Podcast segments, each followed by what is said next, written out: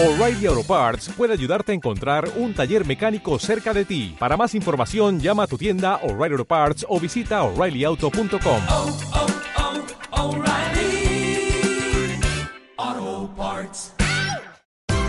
Esto es una producción de Mindalia Televisión y Mindalia Radio, audiovisuales sin ánimo de lucro de mindalia.com, para aportar conocimiento y crear conciencia. Mindalia.com, la primera red social de ayuda altruista a través del pensamiento. ¿Qué vas a hacer con tanto amor que te sobra? Permitidme que comience este encuentro con la misma pregunta dirigido, dirigida a vosotros y a vosotras. ¿Qué vais a hacer con tanto amor que os sobra? Los que estáis aquí, como yo, hemos perdido mucho. La realidad es que la palabra correcta no es perder. En algunos casos ha sido pérdida, pero en muchos casos ha sido soltar. Un acto consciente o inconsciente de soltar. Hemos soltado muchas cosas, muchas. Cosas que en nuestra vida eran muy importantes ya no lo son. Cosas que en nuestra vida nos entusiasmaban ya no nos entusiasman. Hemos perdido relaciones, hemos perdido amigos. También, seguro, más de uno y de una habéis tenido la experiencia llena de dolor de perder físicamente seres queridos. Hemos perdido y hemos soltado, hemos soltado y hemos perdido. Y aquí estamos. Como consecuencia de todas esas experiencias, de todas esas, esas vivencias, aquí estamos. Abiertos. Posiblemente sin tantas capas como teníamos hace un tiempo. Más libres. Mucho más libres.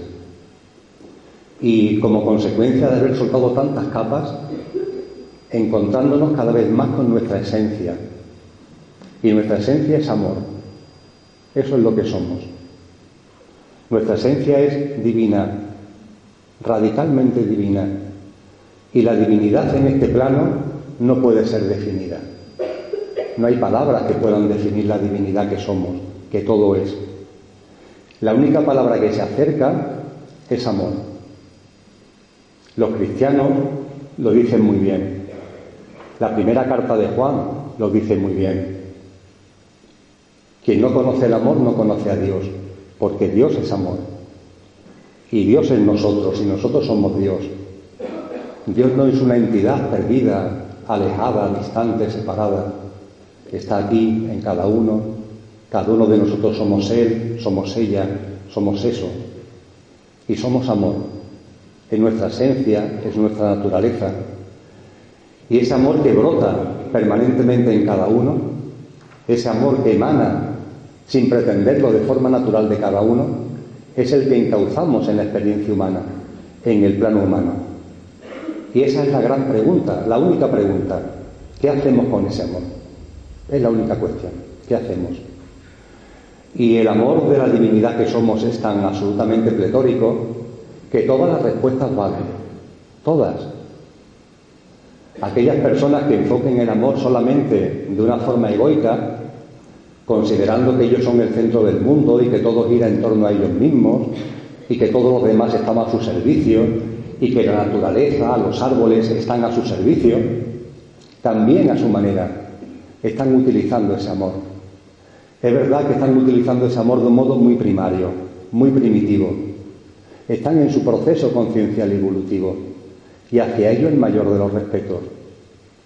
Pero vosotros y vosotras ya no estáis en esa fase, ya no estáis en ese estado de conciencia, que no es ni mejor ni peor, es simplemente una fase del proceso conciencial.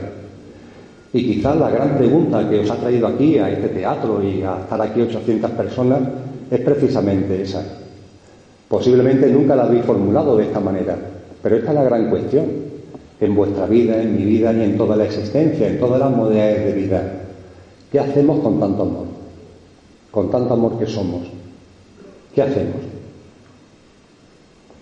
La realidad es que con ese amor que somos no hay que hacer absolutamente nada. Precisamente los problemas del ser humano comienzan cuando pretendemos hacer algo desde un punto de vista mental con lo que realmente somos. Porque en el momento en, el que pretendemos hacer algo con lo que somos, con el amor que somos, nos separamos de lo que somos. Y empieza a intervenir un instrumento que está a nuestro servicio, pero que todo tiene su porqué y su para qué, y no será casualidad, pero que termina poniéndonos a nosotros a su servicio. Me estoy refiriendo a la mente. La mente tiene un enorme protagonismo en nuestra vida, hasta el punto de que le hemos cedido, le hemos dado, le hemos proporcionado lo que realmente somos. Creemos que a través de ella podemos alcanzar cosas, Creemos, estamos convencidos que a través de ella, de los procesos intelectuales, de los procesos mentales, de los pensamientos, de las emociones, podemos llegar a algún sitio. Cuando la realidad es que no tenemos que llegar a ningún sitio. Vosotros y vosotras no tenéis que ir a ningún lado. No tenéis que alcanzar nada. Porque ya lo sois todo. Ahí está la paradoja. Esa es quizá la gran paradoja de la experiencia humana. Y quizás por eso, precisamente, por esa paradoja estamos aquí encarnados, en nuestra profunda divinidad, en el amor que somos, pero que sin embargo nos ha traído a un plano, nos ha traído a un mundo, nos ha traído unas vivencias donde tenemos conciencia, pero es una conciencia que curiosamente nos lleva a buscar lo que ya somos. Es francamente curioso. Posiblemente desde otros planos, desde otras dimensiones de existencia, la experiencia humana se analiza, se contempla con un especial cariño, con un especial amor, precisamente por las características de esta paradoja, de lanzarnos fuera a buscar lo que ya somos, de querer conquistar lo que ya tenemos, de querer alcanzar aquello que ya nos pertenece. Y posiblemente la conclusión de esa experiencia sea tan enormemente sencilla, tan enormemente simple, que es lo que la hace compleja. Porque la conclusión es que la iluminación, por llamarlo de algún modo, por utilizar una expresión de origen oriental, pero que hoy ya es de común uso, la iluminación si se puede definir de alguna manera, consiste precisamente en comprender la innecesidad de la iluminación. No hay que iluminarse. ¿Por qué? Porque ya lo estás. Solamente tienes que darte cuenta. Es como llevar un jersey azul, el jersey de tus sueños, y pasearte por las calles de Madrid por los escaparates buscando ese jersey azul. Oye, párate, mírate al espejo. Si ya lo llevas puesto, si ya lo tienes, ¿a cuenta de qué? Tantas idas y venidas, tantas búsquedas, tantas luchas, tantas peripecias. Pero es posible que esa sea precisamente la riqueza, el sabor de la experiencia humana. No obstante, en ese camino, en ese discurrir, hay un momento determinado en el que estáis vosotros, en el que estoy yo, que empezamos ya a sentir la cercanía de ese redescubrimiento, de ese reencuentro con lo que realmente somos.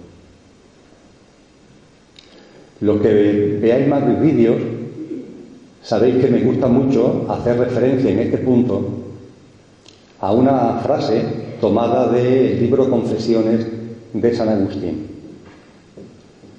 Eh, confesiones, de hecho no es un libro, es un buen número de libros y cada uno de ellos está dividido en apartados.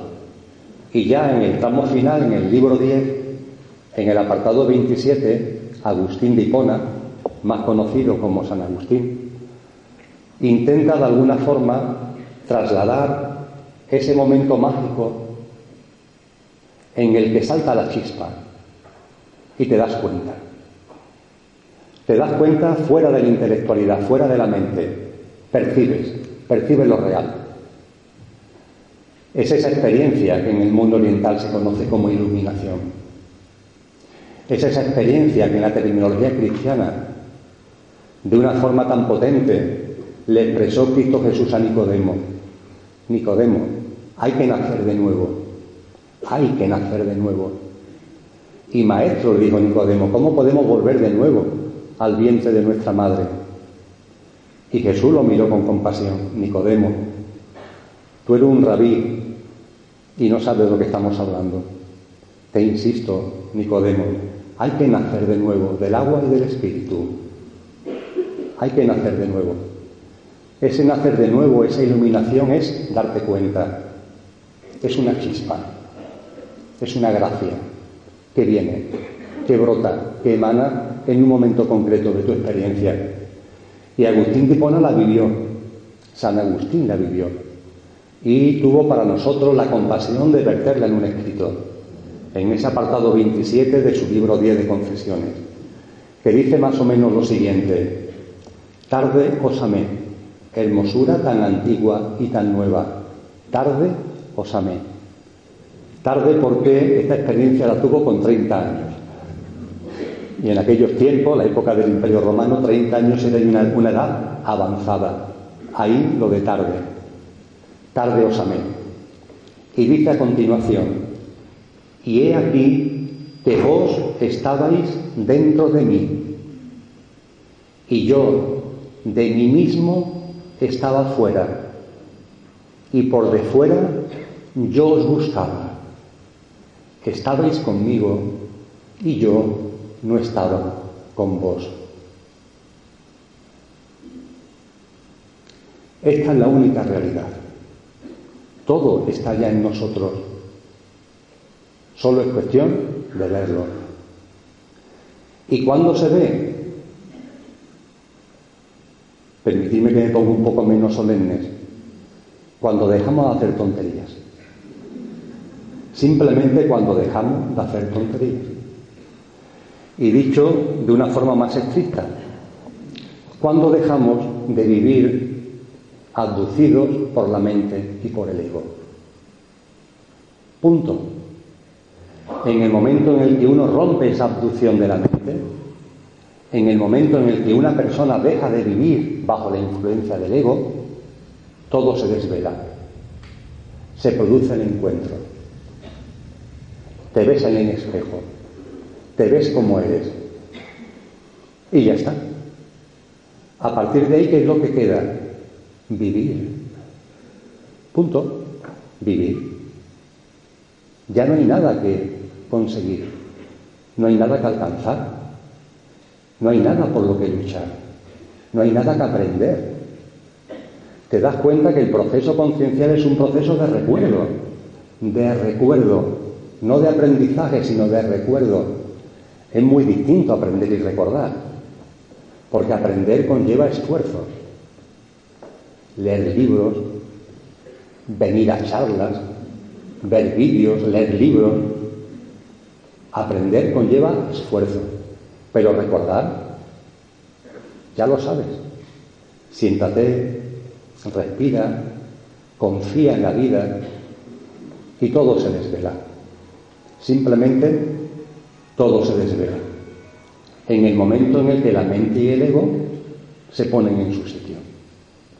Y sobre esto precisamente me gustaría compartir con vosotras y con vosotros. Y me gustaría compartir desde experiencia. Voy a utilizar palabras. Para utilizar palabras necesito a la mente y necesito al lenguaje, que es una creación mental. A mi mente la voy a utilizar conscientemente, la estoy utilizando conscientemente. Y vosotros también la vais a utilizar en este encuentro. Pero la mente, que tiene prestaciones prodigiosas, no vale para todo. La mente vale para hablar, vale para escuchar, vale por tanto para interactuar entre los seres humanos, sirve para programar, para organizar un encuentro como este, para planificar. Es una llave para nuestra creatividad, para multitud de manifestaciones artísticas, para que se puedan plasmar muchos de nuestros dones y talentos. La mente tiene un menú de prestaciones muy importante, pero ya está. No se le puede sacar de ese menú de prestaciones, que son muchas y, repito, importantes, pero limitadas. Vosotros, a la mente, todavía la seguís utilizando para cosas que no son competencias de la mente, para cosas que la mente no está preparada, ni nunca lo estará, porque no forman parte simplemente de su menú de prestaciones. En nuestro yo físico, mental y emocional, el de cada uno, a mí me gusta llamarlo el coche, para diferenciarlo del conductor, que es lo que realmente somos. Cada uno de nosotros somos el conductor que encarna en este plano humano. Y para vivenciar la experiencia humana necesitamos un vehículo, un vehículo humano. El Emilio que veis delante, el que yo estoy viendo en vuestra forma física en cada uno de vosotros y de vosotras. Eso es simplemente el coche, el vehículo que utilizamos para vivir la experiencia humana. Pero nosotros realmente somos el conductor. Quien tenga dificultad para discernir qué es coche y qué es conductor, en la vida hay un momento que a todos llega donde la diferencia es palpable. Es ese momento que la humanidad todavía denomina muerte, que no existe, que no es real, porque la muerte forma parte de la vida, es una fase más de la vida, es simplemente una nueva puerta que se abre en la vida para entrar en otra habitación de la vida. No hay muerte. La muerte es un fantasma de la imaginación humana, es un fantasma de la mente. La, no es, muerte no existe. Y en ese momento en el que se produce la muerte, lo que la humanidad denomina muerte, es el momento en el que de forma palpable se puede discernir lo que es coche y lo que es conductor, lo que es conductor y lo que es coche. ¿Qué es coche? Lo que aquí se queda. El cuerpo físico, la mente, los pensamientos, las emociones, los sentimientos, todo eso queda aquí. Para ser quemado en un crematorio, para ser enterrado en un cementerio. Pero lo que realmente somos sigue vivo. Sigue vivito y coleando. Eso es el conductor. Eso que sigue vivo. Después de esa puerta que se abre en la vida, que aquí denominamos muerte. Eso que sigue vivo es el conductor. Que cada cual le dé el nombre que considere oportuno. Espíritu, conciencia, energía, ¿qué más da? Eso que sigue vivo. Y no solamente que siga vivo después de lo que llamamos muerte, sino que seguirá vivo siempre, porque siempre ha estado vivo, porque es la vida misma, fuera del tiempo, fuera del espacio, en la infinitud y en la eternidad. Eso es lo que soy, eso es lo que soy. Eso es lo único real. Pero aquí estamos, encarnados en el plano humano, utilizando un cuerpo, un yo físico, mental y emocional, porque queremos vivir la experiencia humana. Aquí no estamos por obligación, aquí estamos porque queremos, porque queremos palpar, sentir, gozar de lo que es este plano y de lo que es esta vivencia. Y en ello estamos. Y en el momento concreto en el que te das cuenta de lo que eres, cuando ya no se busca fuera nada, porque todo se tiene dentro, es cuando se comprueba que efectivamente estamos aquí para gozar. Es cuando se comprueba que la felicidad no es algo que esté fuera, sino que es nuestro estado natural. El estado natural de cada uno de vosotros es la felicidad. Pero es una felicidad que no tiene causa. Cuando se busca fuera, la felicidad tiene causa. Nunca se alcanza, por cierto. Como mucho se alcanzan momentos de bienestar. Buscando fuera, nunca se puede alcanzar la felicidad. Momentos de bienestar que se alternan inevitablemente con momentos de malestar y de sufrimiento. Cuando se deja de buscar fuera y te ves, ves lo que eres, la felicidad se convierte en tu estado natural. Ya lo es. Lo único es darte cuenta. Y ya está. En ese momento la vida entera, la vida entera se entiende y se comprende en su integridad y en su totalidad. Mientras que estáis buscando fuera esa felicidad que nunca la vais a encontrar, como muchos, repito, ratitos o experiencias de bienestar que se alternan con ratitos y experiencias de malestar, mientras que buscáis fuera esa felicidad, lo único que vais a conseguir es entrar en enredos mentales, en los juegos de la mente a los que me voy ahora a centrar. Y por supuesto, esos ratos de bienestar, como los de malestar, tienen causa, se debe a algo. Amas a una persona y esa persona te responde, te corresponde en el amor, bienestar. Te enamoras de alguien pero no te corresponde, malestar. Ahí hay una causa para el bienestar y para el malestar. Tienes una enfermedad, te encuentras mal. Sanas, te encuentras bien. Etcétera, etcétera, etcétera. No tienes trabajo, te encuentras mal. Encuentras un trabajo, te encuentras bien. Fijaros que siempre hay una causa y a partir de la causa deriva el bienestar o el malestar. La felicidad no tiene causa. La felicidad es incausada. La felicidad es la vida misma. Es nuestra esencia. La felicidad, lo repetiré una vez más, es vuestro estado natural. Y cuando se ve lo que somos, cuando se produce ese nacer de nuevo del encuentro interior, esa iluminación, donde te das cuenta precisamente de la innecesidad de la iluminación, cuando eso ocurre, eres feliz. No estás feliz, lo eres, porque es tu esencia. Y no hay causa para esa felicidad. A partir de ahí te pueden colgar boca abajo o te pueden colgar en una cruz. Pero esa felicidad no hay quien te la quite. Porque es tu esencia, es tu ser. Es la vida misma.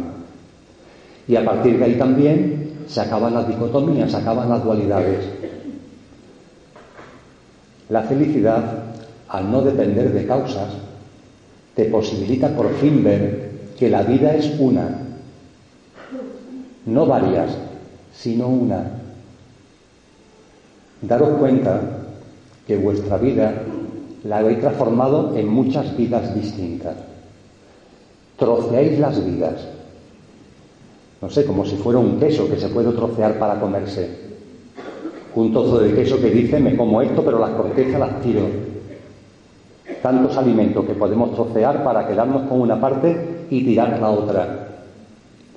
¿No os dais cuenta que eso es lo que, queréis hacer con la vida?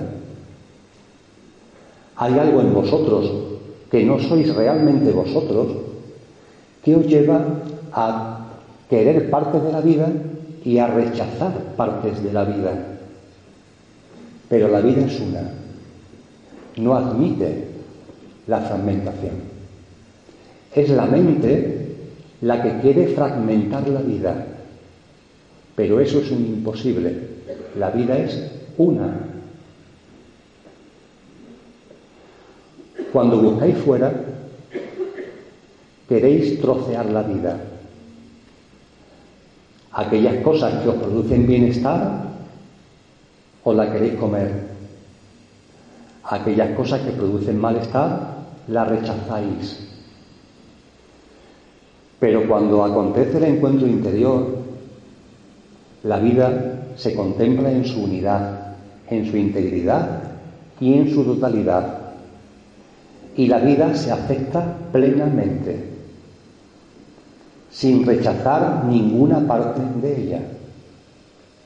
No hay nada en la vida que pueda ser rechazado. Eso es una entelequia mental, porque la vida es una. Por tanto, la vida es salud y la vida es enfermedad. La vida es alegría y la vida es tristeza. La vida es dolor y la vida es placer. Y no admite ser troceada. La vida solo admite ser vivida. Punto. Y como escribió Joan Manuel Serrat en una de sus primeras canciones, a la que curiosamente después le cambió la letra, da igual que la vida pegue o bese. Da igual que pegue o bese. Mientras que viváis la vida queriendo el beso y rechazando la bofetada, no vais a vivir. No vais a encontraros con vosotros mismos y no vais a encontrar la realidad y el sentido profundo que hay en todo, en todo. Mientras que no encontréis el sentido profundo de la enfermedad, no vais a encontrar con vosotros mismos. Mientras que no encontréis el sentido profundo de la tristeza, no vais a encontrar a vosotros mismos. Mientras que no encontréis, mientras que no halléis el sentido profundo de la soledad, no vais a encontrar a vosotros mismos. Vivir no consiste en lanzarse al mundo a buscar la compañía, a buscar la alegría. Vivir es vivir la vida en su plenitud y en su integridad. Si la vida pega, pega, y si la vida besa, besa. Se vive el beso, se vive la bofetada, y todo tiene un sentido profundo.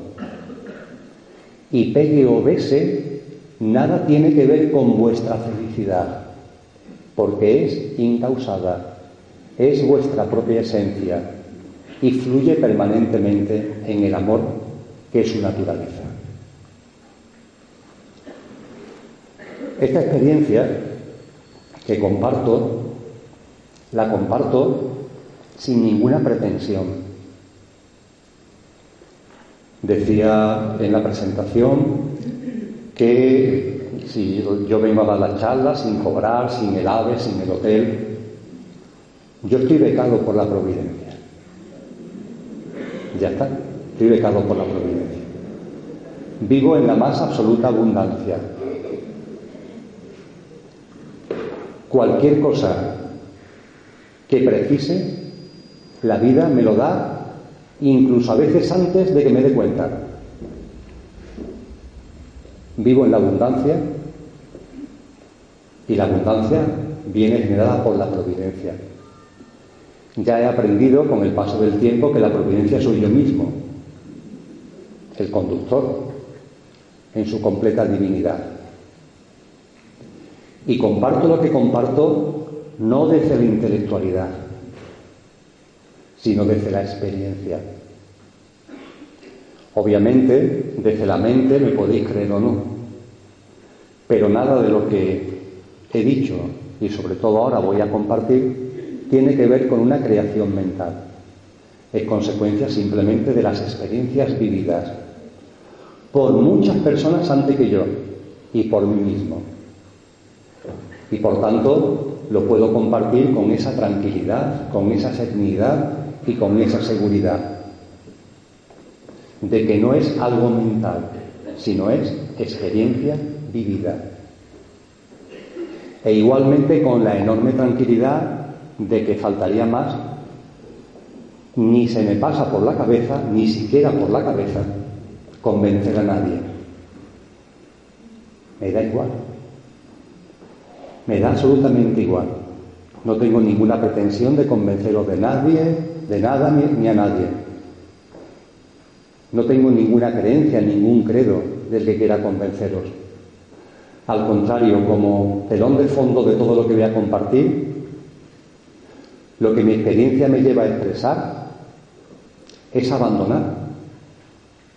Abandonar todo el mundo que la mente ha fabricado. Abandonar todo sistema de creencias. Cualquier sistema de creencias.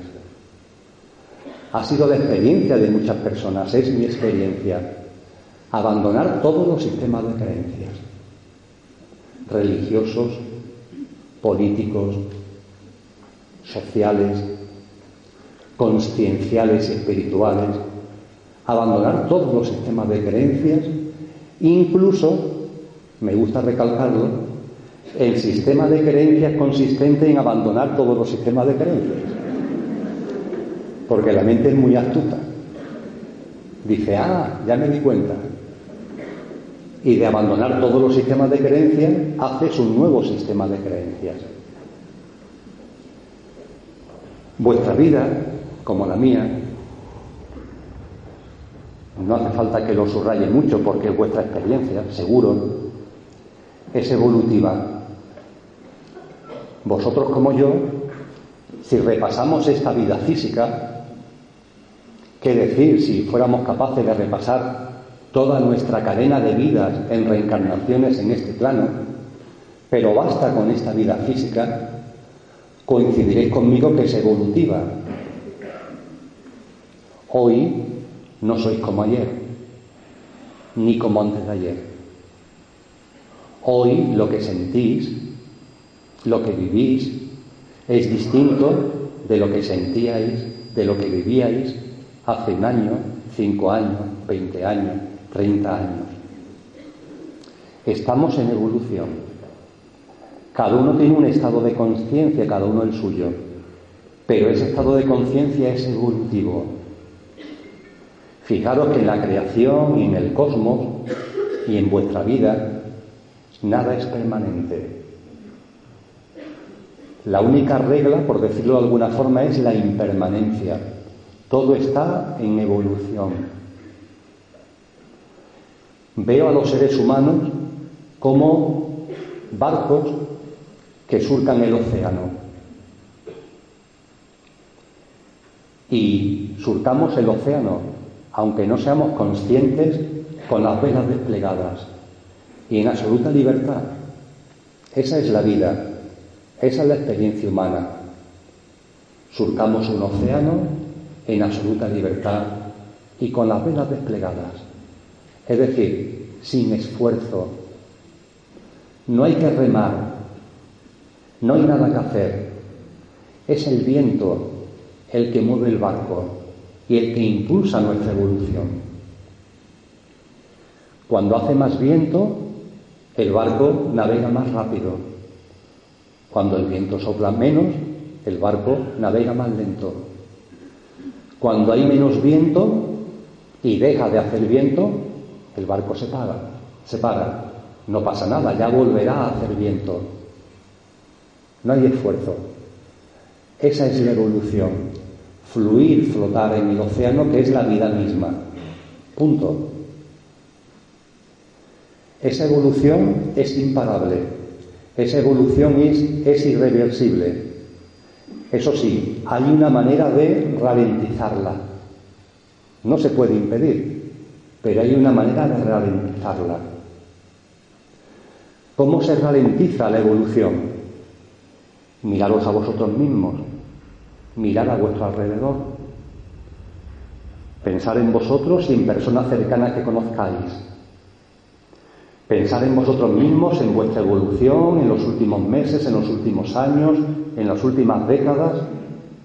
Pensar en cómo han evolucionado más o menos personas que conocéis, personas que queréis. Y podéis comprobar que lo único que de alguna manera ralentiza la evolución son los sistemas de creencias. Cuando una persona se ata a un sistema de creencias, que está en su derecho, faltaría más el libre albedrío, pero cuando una persona se ata a un sistema de creencias, es como un ancla que desde el barco se tira al agua. Y ese barco que navega y fluye por el océano, al tirar el ancla, el ancla toca suelo y se encalla. Y ya el barco no puede avanzar. O avanza con mucha dificultad porque el ancla le impide que fluya, que flote, dificulta su avance. Los sistemas de creencias nos aportan experiencias, pero ahora que empezamos a ver lo real, creo que empezamos a darnos cuenta de que los sistemas de creencia jamás nos van a permitir ver la realidad. Y se produce otra paradoja. La creación está llena de paradojas. Paradojas para la mente, claro. Y esta paradoja para la mente consiste en que a través de un sistema de creencias puedes tener la verdad, pero nunca lo real. La verdad y lo real son cosas distintas. Cuando una persona tiene un sistema de creencias, de ese sistema de creencias deriva una verdad, la que sea, la que sea. El sistema de creencias de los que practican o pertenecen al denominado Estado Islámico, como se llame, tiene una verdad. Y esa verdad es verdad para ellos. Los que tienen un credo religioso, el que sea, el que sea, tienen una verdad y esa verdad es verdad para ellos. ¿Cómo podemos discutir con ellos acerca de esa verdad? Es imposible. En cuanto que discutas con ellos acerca de su verdad, tú lo estás haciendo desde otro sistema de creencia que conlleva otra verdad, que es verdad para ti. Y la verdad tuya es verdad, sin ningún tipo de duda, pero para ti, no para el otro que con su sistema de creencias tiene su verdad, que también es verdad para él, aunque no lo sea para ti. Por tanto, todo es verdad. Todas las verdades son verdades. Y entrar en, diatribas y en discusiones al respecto de verdad es una ingenuidad. ¿Qué sentido tiene? Yo desde mi sistema de creencia discuto contigo que tienes tu sistema de creencias la verdad a veces es verdad, la verdad tuya es verdad. Ahora bien, ninguna es real. Esa es la paradoja. Ninguna verdad es real. La realidad es otra cosa. Y la realidad solo se ve cuando no hay sistema de creencias en medio. Y para que no haya sistema de creencias en medio, la mente tiene que estar en su sitio. No nos puede tener abducidos Mientras que la mente nos tenga abducidos, la mente dentro tiene sistemas de creencia como si fueran programas informáticos. Es curioso porque además te encuentras personas que como la evolución no se puede parar, se puede ralentizar, pero no se puede parar, en su vida van de oca en oca en distintos sistemas de creencias. Y es muy divertido, es francamente divertido. Una persona que hace unos años era practicante de un credo religioso, además practicante, practicante, que defendía con enorme vehemencia, hoy es atea. Y te defiende, defiende el ateísmo con esa misma vehemencia. Y viceversa. Ese que era ateo hace cinco años, hoy es mometano. Y te defiende su credo religioso con la misma vehemencia que antes negaba la existencia de cualquier forma de divinidad van de oca en oca. de sistema de creencia en sistemas de creencias. Y en cada momento de su vida, en función de su sistema de creencias, eso que creen como verdad es verdad para ellos. Pero la vista está que no era verdad, puesto que tú mismo has pasado ya a otra verdad. Y al igual que dejaste la verdad A para estar ahora en la verdad B, dejará la verdad B para estar en la verdad C. Y esa es la prueba matemática de, que ni A, ni B, ni C son verdades. Son simplemente estados de conciencia derivados de sistemas de creencias bajo la influencia de la mente. Una mente que capta ese sistema de creencias no de tu interior, sino del exterior. Influencias sociales, etcétera, etcétera. De la importancia de poner a la mente en su sitio. Poner a la mente en su sitio, dicho coloquialmente, es vivir sin mente. Vivir sin mente significa vivir sin lenguaje. Y vivir sin mente significa vivir sin tiempo. Solo así se vive lo real. Sin mente, sin lenguaje, sin tiempo. Esta es la experiencia que comparto con vosotras y con vosotros. Esta es la experiencia que comparto como el que canta, porque me gusta cantar. Es una canción íntima que me sale del corazón, sin pretender convencer a nadie. Esa experiencia de sin mente, sin lenguaje, sin tiempo, es la que he trasladado al libro que mi buen amigo Alberto Fernández, que estará por aquí, porque me dijo que iba a venir a la charla desde Galicia, ha editado y que estaría a vuestra disposición. Es mi experiencia, ese libro no es como esta charla, como lo que comparto, no es una creación intelectual, es mi experiencia. La gente me dice, pero Emilio, ¿cómo se puede vivir así? ¿Tú qué haces? Ahí está, lo comparto en la charla, está totalmente desgranado en el libro. Esa es mi experiencia de vida, una práctica cotidiana. Una práctica cotidiana que está chupada, que está tirada, que es simplísima, porque se rompen todas las dicotomías, todas las barreras. Mi vida es absolutamente normal. Y cuanto más normal es, permitidme que lo diga así, más iluminada está. Porque la iluminación, además de, de consistir en darte cuenta de la innecesidad de iluminación, una de sus manifestaciones externas más categóricas, más claras, más palpables es ser normal. Eso es estar iluminado, ser normal. Y una persona normal vive normalmente, hace una vida sencilla, no aspira a nada extraño. Amigos, familia, dones y talentos, te das cuenta de los que tienes, los practicas, los compartes y vives con toda normalidad. Y se acaban las dualidades. Hay gente que me dice, pero la práctica cotidiana de la espiritualidad tiene que ser una vida muy espiritual. Pues no, pues no. Ah, entonces que eres mundano, pues tampoco. Yo diría que ambas cosas, espiritual mundano o mundano espiritual. ¿Por qué? Porque todo es vida. Y medito, pues claro que medito. Ah, entonces eres espiritual. Pues no, pues no. Porque me encanta la sexualidad, pues no, por caso. Disfruto mucho con el sexo. Ah, entonces eres mundano. Oye, no, no se te olvide, medito. Ah, pues entonces. Todos esos clichés saltan por los aires. No tienen ningún sentido. Esos, esos clichés están ahí por la mente. Y ya que lo he anunciado tantas veces, vamos a hablar un poquito de la mente. Y permitirme que os diga algo por adelantado. Esto que vamos a compartir lo sabéis. A mí me da incluso un poquito de vergüenza ponerme tan serio para hablar de algo que ya sabéis. En fin, lo único que tenéis que hacer es recordarlo.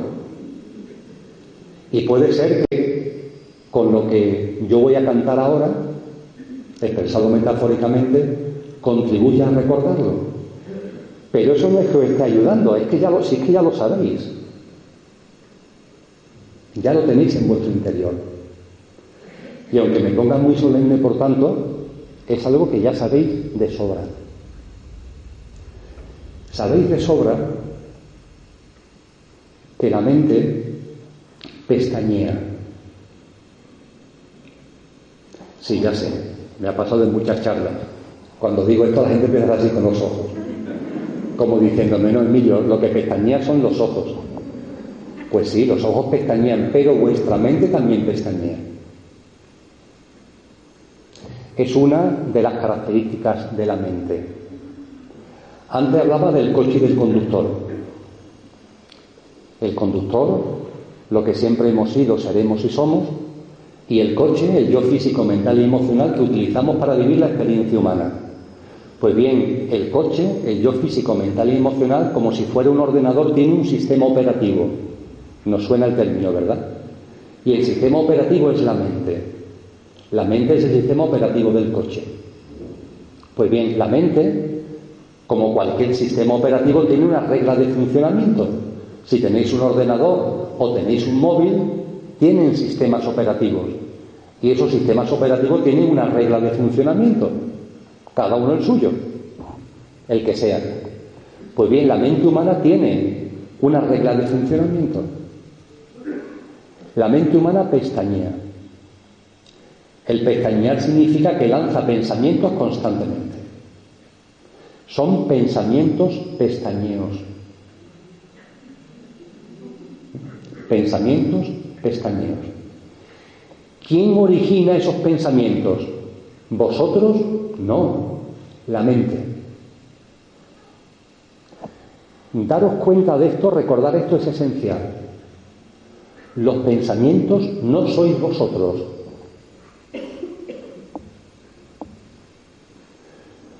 Prueba del 9.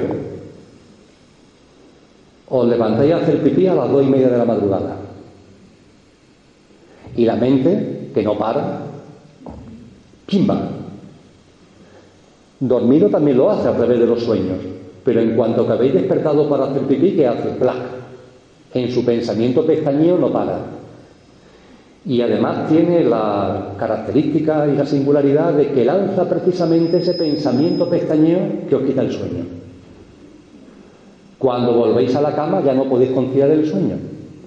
Porque en ese cortito plazo de levantaros a hacer pipí y volver a la cama, la mente ha lanzado un pensamiento, en su pestañeo constante ha lanzado un pensamiento que os impide conciliar el sueño. ¿Quién ha lanzado ese pensamiento? ¿Vosotros? Si vosotros queréis dormir. ¿Cómo vais a lanzar un pensamiento que os quita el sueño? Ha sido la mente en su autonomía, en su independencia, la que lanza ese pensamiento que os quita el sueño. Y durante el día no para, constantemente está lanzando sus pensamientos pestañeos. Es una característica de la mente. Pero esos pensamientos no sois vosotros. Lo he compartido en muchas charlas que no he dado en Madrid. Y en esa charla he compartido que un amigo de Madrid, precisamente, hace unos años, me llamó una mañana absolutamente angustiado. Yo vivía y sigo viviendo en Sevilla. Dice, mira Emilio, que te llamo para que... Es que no sé con quién compartir esto, estoy hecho polvo. Digo, pero ¿qué, ¿qué te pasa? Jaime, ¿pero qué te pasa, Jaime? Dice que me he dado cuenta que soy muy mala persona. Que soy muy mala gente. Como decía ahí en el sur. Digo, hombre, pero a ver, a ver, cuéntame qué es lo que pasa. Dice, mira, esta mañana y al trabajo tú sabes que coge el metro. Digo, sí, sí. Dice, pues al estar esperando el metro en el andén, ya cuando el metro venía por mi izquierda había una persona que no conozco de nada, una señora. Dice, cuando el metro se estaba acercando, me ha dado una gana de empujarla. Oye, que se me ha venido eso a la cabeza, empújala, empújala, empújala. Dice, bueno, me he conseguido ahí aguantar, pero y claro, es que soy un asesino en potencia, es que la maldad está dentro de mí. Digo, mira, Jaime, ¿estás de pie o sentado? Dice, estoy de pie, si no puedo ni sentarme. Pues mira, siéntate, vamos a hablar con tranquilidad. Ese pensamiento no era de Jaime, era de la mente, del cuerpo físico de Jaime. Era un pensamiento pestañino, que vete a saber por qué le vino. Lo mismo hace cinco años vi una película donde sucede eso. Y la mente, que lo tiene todo guardado, en esa escena, en ese escenario, ¡plac! le lanzó ese pensamiento.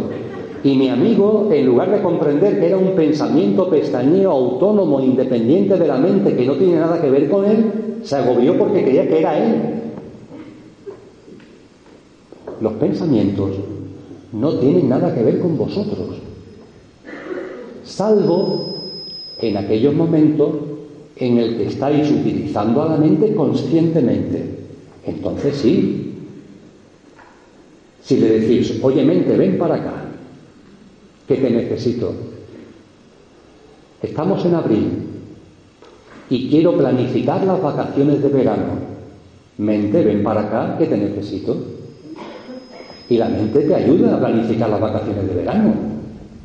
Y gracias a la mente vicias por internet y consulta viajes y consulta vuelos. La mente es útil, tiene sus funcionalidades, quien no duda. Pero cuando has terminado de utilizar a la mente para esa cosa consciente que tú requerías, la mente vuelve a su sitio. Lo que la mente no puede estar es permanentemente en acción, que es a lo que nos hemos acostumbrado. La radio, que está permanentemente en nuestra cabeza hablando, por el día mediante pensamientos, por la noche mediante los sueños, permanentemente hablando. Una radio que parece como si hubiera, se hubiera estropeado el botón de apagado. ¿Cómo podemos apagarla? Y claro que se puede apagar la mente. Es lo natural, es lo normal. Eso sí, no es lo frecuente. Lo hemos olvidado y lo anormal se ha convertido en normal, pero no porque sea normal, sino porque es frecuente. Lo normal es que la mente se calle cuando no la necesitamos. Eso es lo normal. Y que la mente esté permanentemente hablando es una absoluta anormalidad, por más que sea muy frecuente. Y hay que recuperar nuestra capacidad para mandar la mente a su sitio. Y es más, mientras que no recuperemos la capacidad de mandar la mente a su sitio, no veremos lo real. No veremos que la vida es una y no nos encontraremos con lo que realmente somos. Todo pasa por poner a la mente en su sitio. Y la mente para colmo tiene otra característica muy singular y es que no la podemos abandonar. Es como una pareja a la que no se puede dejar. Por más que lo quieras, es un imposible. A la mente no se le puede abandonar. ¿Por qué? Porque el deseo de abandonarla pertenece a la propia mente. Con lo cual, cuando alguien pretende abandonar a la mente, abandona a la mente, mejor dicho, desea abandonar a la mente desde la mente. Es decir, va y viene, va y regresa al mismo sitio. La mente no se puede abandonar. La mente puede ser que ella te deje a ti. Esa es la diferencia. Tú no puedes abandonar a la mente, pero puede ser que la mente te abandone a ti. ¿Cómo puede la mente abandonarte a ti? Permíteselo. Vamos a permitirle a la mente que nos abandone. Y en este encuentro, sobre esta experiencia práctica me gustaría incidir especialmente. Esta tarde de viernes, en lugar de ir al cine, estáis aquí. Creo que os ha salido más barato. Pero aquí en lugar de llevaros una película de ficción, de sueño, de mente, a lo mejor os lleváis algo que os permita recordar lo real. y que os permite entender cómo es posible que la mente os abandone. Y las implicaciones prácticas y espirituales, profundamente espirituales, que tiene que la mente os abandone. Porque cuando la mente te abandona, ves lo real. Y cuando ves lo real, explota en ti la divinidad que eres. Y ya no hay nada más que hacer, se acabó. Es como si se te hubiera caído la venda que tenías en los ojos. Y ya ves todo. Por ejemplo, ya ves que todo es exactamente como tiene que ser. Incluso los niños que se mueren de hambre, todo es exactamente como tiene que ser. Hasta la violación de mi hija, todo es exactamente como tiene que ser. Sin excepciones. Todo tiene un sentido profundo. Todo fluye, refluye y confluye en el amor de cuanto éste acontece. Todo encaja. Todo tiene un porqué y un para qué en nuestro proceso conciencial y evolutivo. Nada es casual, nada sucede por azar. Y eso se ve cuando la mente te abandona. Cuando la mente te abandona, percibes que todo es paz, aquí y ahora, no mañana, no cuando ocurra algo, ya, ya. Te permite percibir el sentido profundo de la enfermedad y aceptarla, no con resignación, sino con amor. Aceptarla plenamente. Te permite aceptar la tristeza, te permite aceptar la violencia, no como impotencia, no con resignación, sino dándote cuenta del amor que hay incluso ahí, el amor que hay en la violencia, el amor que hay en la tristeza, el amor que hay en la enfermedad. Eso con la mente nunca, nunca se va a ver, nunca. Cuando la mente te abandona, eso se ve con meridiana claridad. Todo es exactamente como corresponde que sea. Y la paz no hay que buscarla, no hay que alcanzarla, no hay que luchar por ella, ya está aquí. Con la mente siempre se buscará un mundo mejor. Cuando la mente te abandona, comprendes perfectamente de que no es posible un mundo mejor del que ya es con todas las circunstancias, avatares y situaciones y hechos del mundo tal como es. En lo que denominamos paz y en lo que denominamos guerra, en todo está la paz. En lo que denominamos odio y en lo que denominamos amor, en todo está el amor.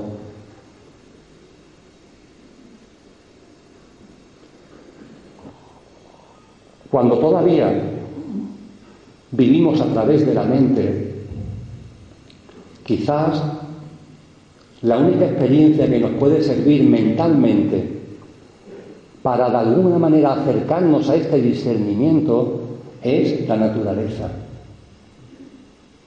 Contemplar la naturaleza. Lo hacemos todos, unos más, otros menos, en la naturaleza ocurre de todo.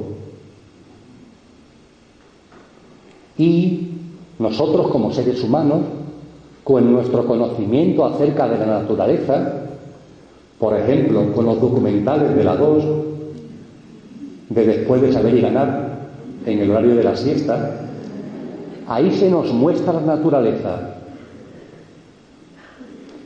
Y normalmente las personas cuando ven esos documentales, ven el documental, no hacen juicio, ven la vida animal, ven la vida natural, la observan y punto. No entran en juicios. Hay que ver lo malo que es el león que le acaba de dar un bocado en el cuello a la cebra. O el camaleón que acaba de sacar la lengua y se ha tragado a la mosca. Al contemplar la naturaleza, el ser humano, incluso con la mente por medio, todo encaja. Todo está en su sitio. Pero cuando a la mente la sacamos ya para cosas más cotidianas, la mente no tiene este alcance. La mente tiene muchas prestaciones, pero no sirve para vivir. No sirve para ver la vida. No sirve para entender la vida. Estáis en vuestro absoluto derecho de vivir a través de la mente. Faltaría más. Pero de corazón a corazón, a través de la mente nunca vais a ver la vida. Nunca vais a entender la vida. Y nunca vais a vivir la vida. La mente es como colocarte unas gafas que te impiden ver lo real. Te ayudan, a determinadas cosas, pero te impiden ver lo real. En esta dificultad de ver lo real a través de la mente, tiene mucho que ver otra característica de la mente, además de esta manía de estar ahí lanzando pensamientos continuamente, la mente y sus pensamientos pestañeos. Y es que la mente todo lo ve torcido, Me gusta poner el ejemplo, porque es verídico que a mí me lo hizo un profe en el colegio, de un experimento, cuando era un, pelele, de un vaso de agua, un vaso de cristal lleno de agua, y un lápiz. Y el profe introducía el lápiz dentro del vaso de agua. ¿Qué sucede cuando introducimos un lápiz dentro de un vaso de agua? Que el lápiz se tuerce, vemos el lápiz torcido. Lo curioso es que cuando el profesor sacaba el lápiz del agua, del vaso, el lápiz volvía a estar derecho. Y cuando lo introdució otra vez se volvía a torcer. Y lo volvía a sacar y otra vez estaba derecho. ¿Esto qué es magia? ¿Cómo es posible que un lápiz, que es una cosa densa, que no es de goma, con esta enorme facilidad se doble cuando se introduce en el vaso, pero en cuanto que se saca del vaso vuelve a estar derecho. Y eso el profesor te decía, no, la realidad es que el lápiz nunca se ha torcido. El hecho de que lo veas torcido dentro del vaso con agua es un efecto óptico, es un efecto visual, pero no es real. Incluso dentro del agua el lápiz sigue derecho. Fijaros la tontería que estoy contando. Es obvio, ¿verdad? El lápiz nunca se tuerce. Que parezca que se tuerce dentro del vaso con agua es simplemente un efecto óptico. Evidente, ¿verdad? Bueno, pues con la mente pasa exactamente lo mismo. La mente todo lo ve torcido. No sé si es una buena o mala noticia, pero es así. Mirando la vida a través de la mente, siempre hay algo que va mal. Siempre. Pero no es verdad que vaya mal. Esa es la parte buena de la noticia. No es verdad que vaya mal. Es un efecto óptico. Es un efecto visual. Es un efecto mental, pero no es verdad. No está torcido. Sí, sí está torcido, si yo lo estoy viendo torcido. No, quítate las gafas de la mente. Saca el lápiz del agua y verás que nada está torcido. Que todo es exactamente como tiene que ser. Y recuerda lo importante que es el amor. Recuerda que eres amor. Y recuerda que debido al amor que eres y que todo es en la creación, hay libre albedrío. Libre albedrío. Y recuerda la importancia del respeto. Respeta. respeto absoluto. Y no te dejes llevar por la mente. Ama, respeta. Y no consientas que la mente te haga ver las cosas torcidas. Pero ¿y los banqueros? ¿Y los que están ocasionando tanto dolor y tanto daño? Por ejemplo, la banca, la crisis, la élite. Bueno, vamos a ver, ¿qué son los banqueros? Esos seres humanos, esas personas, esos, esas entidades, quienes sean, ¿qué son? Como tú, como yo, conductores en coche, viviendo experiencias. Y en su estado de conciencia viven las experiencias que corresponden a su estado de conciencia. Y lo único que tenemos es que tomar conciencia de ello y no seguirle el juego a la mente.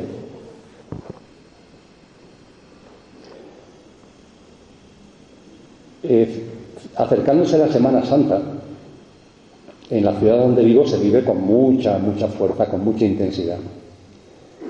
Y eh, en una calle céntrica, paseando una tarde, en uno de los conventos, que hay muchos en la ciudad de Sevilla, oí que se estaba cantando.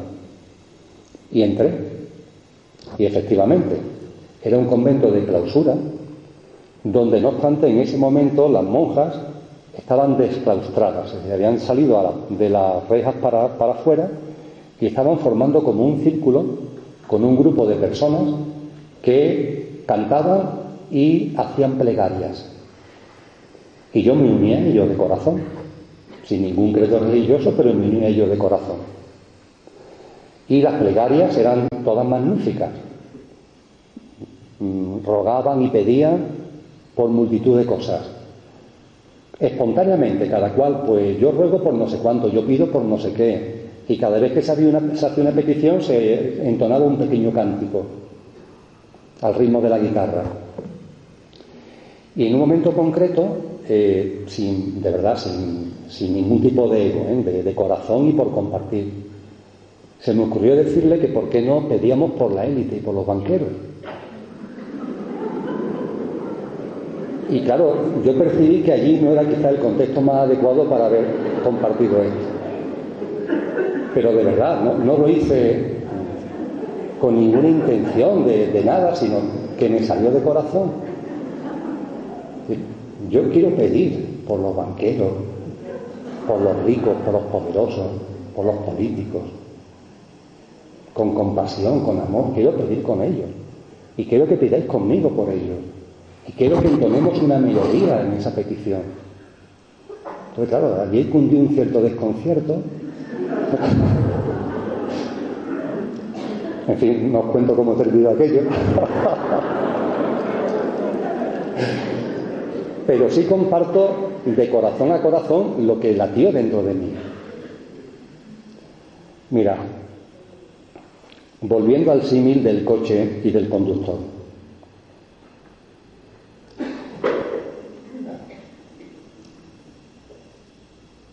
El conductor está llamado, es obvio, a llevar el mando del coche. Como vosotros lleváis el mando del coche que os ha traído aquí, por ejemplo si habéis venido en vuestro vehículo. Pero puede ser que el conductor se duerma. Puede ser que el conductor esté dormido. Y el coche no tiene un mando consciente. Cuando el yo físico, mental y emocional no tiene un mando consciente, la mente interviene. Es otra de sus prestaciones. Y es una prestación sensacional. Cuando tú no eres consciente de ser conductor, te identificas con el coche y te crees que eres el coche. Si yo, por ejemplo, creyera que soy Emilio, valiente estupidez, me habría identificado con el coche y no llevo el mando consciente de mi vida. Bueno, pues entonces el coche, mi yo físico, mental y emocional, a través de su sistema operativo, que es la mente, hace una cosa muy singular. Activa un piloto automático. Igual que los aviones, activa un piloto automático. Sabéis que los aviones, cuando ya ha cogido velocidad y altura de crucero, el piloto y el copiloto pueden poner un piloto automático. Hombre, que le ayuda a no abandonar el mando del avión, pero a relajarse un poco, sobre todo si el vuelo es largo. Y retoman el mando cuando ya están acercándose al destino. Un piloto automático. Bueno, pues cuando vosotros o yo nos dormimos, olvidamos lo que somos, no lo recordamos, nos identificamos con el yo físico, mental y emocional, ante esa ausencia de un mando consciente, la mente activa un piloto automático. Ese piloto automático es el ego. Ese ego del que tanto hablamos, ese ego que alguna gente quiere matar al pobre hombre, ese ego es un piloto automático que activa la mente ante la ausencia de un mando consciente. Por tanto, antes de querer matar al ego, piénsatelo bien, porque te puedes estrellar. Salvo que hayas adquirido el mando consciente de tu vida, porque cuando recuerdas lo que eres, cuando te encuentras con lo que realmente eres, cuando recuerdas el conductor que eres, al recuperar el mando consciente de tu vida, el ego, piloto automático, se desactiva. Por tanto, al ego no hay que matarlo, simplemente toma el mando consciente de tu vida y automáticamente se desactiva. Pero automáticamente es automáticamente. Mientras que no recuperes el mando consciente de tu vida, mediante, mientras que no eh, recuerdes lo que eres, el piloto automático va a seguir en funcionamiento. Y permíteme que te diga, tienes que estarle muy agradecido, porque te permite, por lo menos, vivir el día a día de la forma que el ego sabe, porque no más, más de sí. Pero en fin, te levantas por la mañana, a veces te duchas, vas al trabajo como puedes si tienes trabajo, vuelves a tu casa, te puedes pelear con tu pareja, discutir con tus hijos, sentarte a ver lo que te echen en la televisión, dormirte tarde para levantarte al día siguiente con sueño. En fin, te permite sobrevivir, te da un juego. Y si eso no te gusta, recupera el mando consciente. Pues bien, hay muchos seres humanos, los amo, y con compasión me pongo en su lugar, que viven con el ego encendido. Punto. Sufren una barbaridad, pero están en su proceso. ¿Quién soy yo para decirle que no lo haga? También yo, y en esta vida, he estado bajo la influencia del ego. Y si yo he estado bajo la influencia del ego viviendo con el piloto automático encendido, ¿quién soy yo para decirle a otro que no viva así? Está en su proceso, en su evolución. Y lo respeto y lo amo. Siento compasión, percibo su dolor, percibo su sufrimiento, me acerco a él, me acerco a ella. Mi energía se mezcla con la suya. Mi liberación se entremezcla con la suya, pero ¿quién soy yo para decirle, ah, no vivas así, cambia? Está en su proceso. Los banqueros, la élite, por lo que yo pedía esa plegaria, están bajo el mando absoluto del ego y sufren una barbaridad. Diríamos lo que me faltaba por ahí, y ahora, ahora sufren.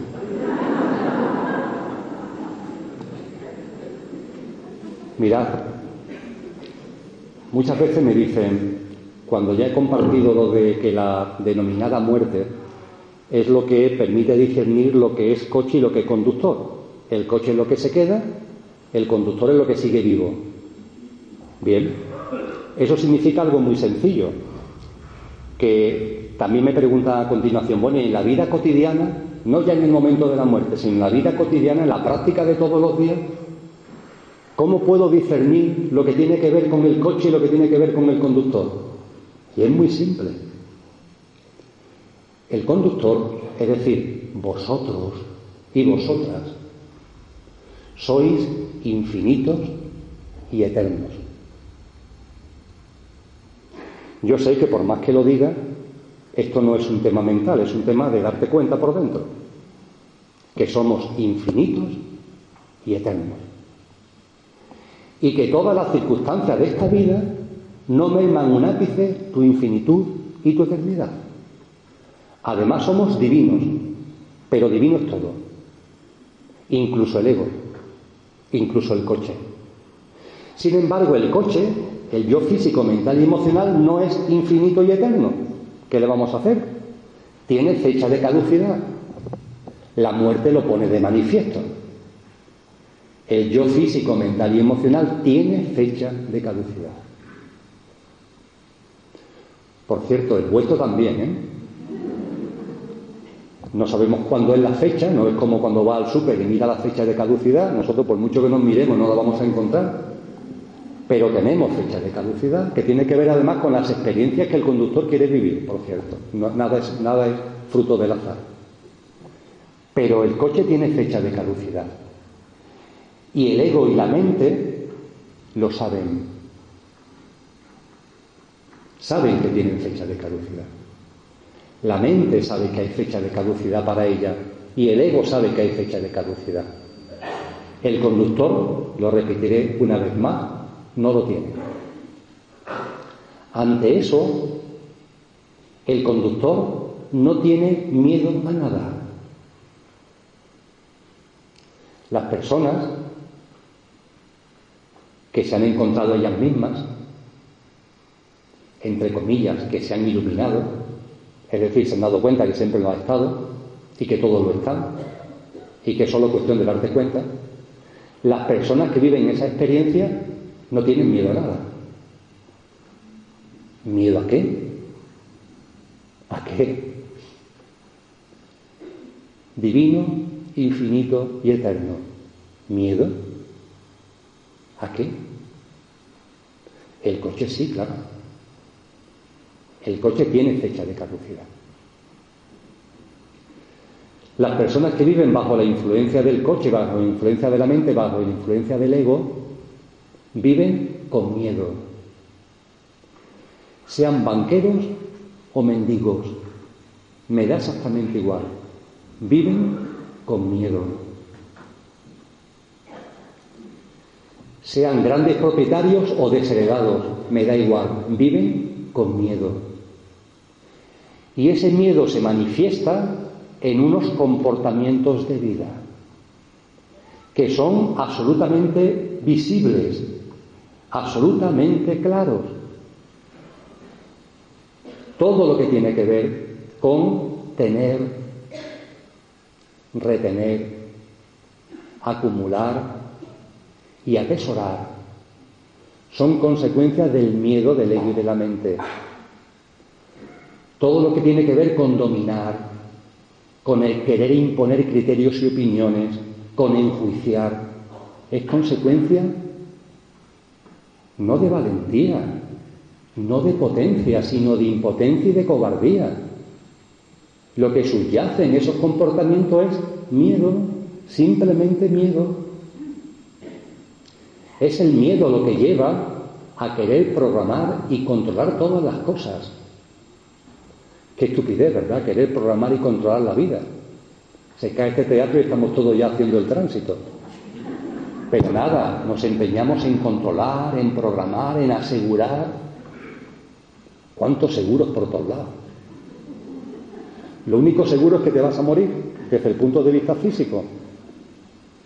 No asegures nada más. Y vive. Pues nada, programación, control. Todo eso son comportamientos, conductas vitales, cotidianos en multitud de personas que lo que ponen de manifiesto es que en su libre albedrío, y faltaría más, desde el mayor respeto lo digo, están viviendo con la ausencia de un mando consciente, olvidando lo que realmente son y con el piloto automático del ego encendido. Punto. Y claro, como esas personas en la evolución de la humanidad hasta ahora, cada vez menos, por los procesos concienciales y evolutivos que estamos viviendo. Pero han sido mayoritarios, o hemos sido, yo también me incluyo, mayoritarios, entre todos hemos fabricado una sociedad, que es la que impera actualmente, un sistema y una sociedad. entre todos, ¿eh? Vosotros y vosotros y yo. Si no en esta encarnación, en anteriores, todos hemos contribuido a fabricar la sociedad actual con sus paradigmas, con sus comportamientos, con sus pautas. Y ahí está. Ahora muchos seres humanos estamos transitando desde el punto de vista conciencial, estamos en transición conciencial. Y esa sociedad rechina, esas pautas, esos paradigmas, esos comportamientos rechinan ya con nosotros. Pero tenemos que ser conscientes que nosotros también hemos contribuido a la configuración de esa sociedad y tenemos que ser muy respetuosos con las personas que todavía siguen en ese mundo, con esos paradigmas y con esos comportamientos, porque también nosotros en su momento hemos participado de ellos. Amor, respeto y compasión. Y esa sociedad que hemos fabricado entre todos, cuando se observa, cuando en la transición de conciencia ya empezamos a observarla, es enormemente sencillo darte cuenta cuál es su especialidad, que se puede resumir muy fácilmente. Crear problemas donde no los hay y hacer complicado lo sencillo. Ya está. Mirar a izquierda o derecha. Me da igual la institución que queráis mirar. La economía, la religión, la política, lo que me da igual, si es que me da igual. Todo, todo consiste en lo mismo. Se crean problemas donde no los hay. También vosotros en vuestra vida, por cierto. Y lo sencillo se convierte en complicado. Esos son las conductas, los comportamientos propios del ego y de la mente. Y como consecuencia de mirar la vida a través del ego y de la mente, no se ve nunca lo real. La gente vive su verdad, cada uno la suya y el mayor respeto a cada uno, pero nadie ve lo real bajo el auspicio del ego y de la mente. Por eso, a las personas que están bajo el auspicio, bajo la influencia del ego y de la mente, se produce en ellos una cosa muy, muy, muy frecuente y muy común. Y es que para ellos las cosas no son como son, sino como somos. Eso es lo que les pasa. No ven la realidad, la están interpretando. Y en ese mundo las cosas no son como son, sino como somos porque es la mente la que proyecta permanentemente y convierte el mundo en una pantalla donde estamos proyectando nuestros sistemas de creencia, nuestros formatos, nuestros pensamientos.